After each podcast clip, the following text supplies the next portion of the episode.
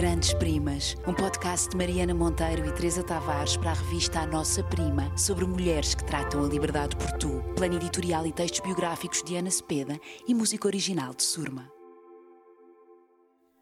Cláudia R. Sampaio trata a poesia, a pintura e a procura por tu. É dela que falamos hoje.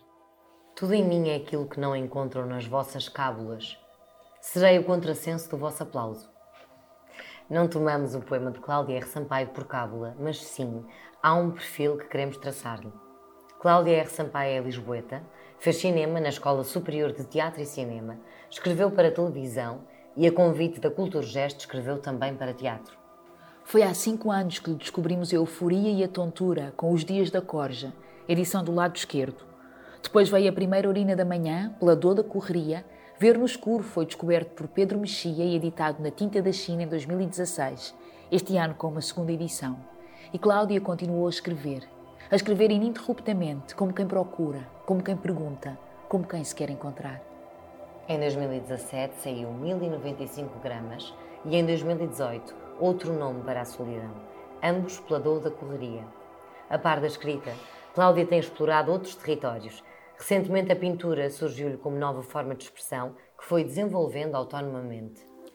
Hoje é artista residente na Galeria Manicômio, um espaço de criação e exposição de artistas com doenças mentais, onde combina escrita, pintura e escultura.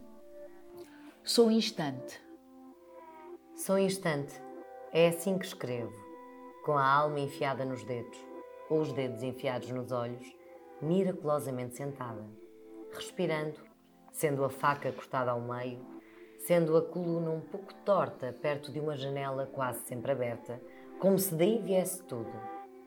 Talvez a cabeça enfiada neste corpo seja um grito que vem de outra boca, ou de asfaltos, ou de peixes voadores. Talvez este desencontro inscrito em mapas venha de pássaros desajustados, bicando planetas.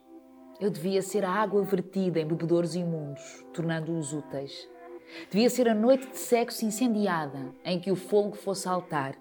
Devia ser o espaço onde me coubesse eu só. Devia ser trocada por três côdeas, ou por um livro do Cesarini, ou por um pranto. Qualquer coisa que me levasse daqui. Porque eu descalço-me antes de caminhar sobre mares, com estes dois pezinhos aprendizes. Assim me vou até ao fundo. E no meio das convulsões e dos impulsos que me calçam, deverei existir que a minha verdade me seja entregue por quem me entrar ao infinito. Ninguém. Não duvido de que ficarei sozinha. E há tanta beleza nisto que tremo toda, enfiando um dedo na eternidade. Podemos ser abandonados por todos, mas seremos imortais por conta própria. Uma vez quiseram-me louca, a arder.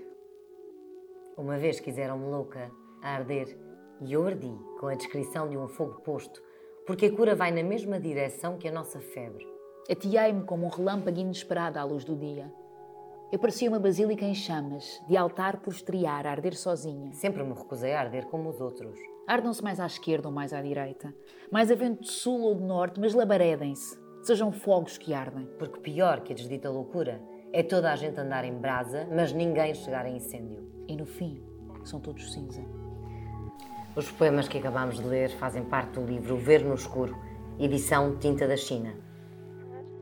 Grandes Primas, um podcast de Mariana Monteiro e Teresa Tavares para a revista A Nossa Prima, sobre mulheres que tratam a liberdade por tu. Plano editorial e textos biográficos de Ana Cepeda e música original de Surma.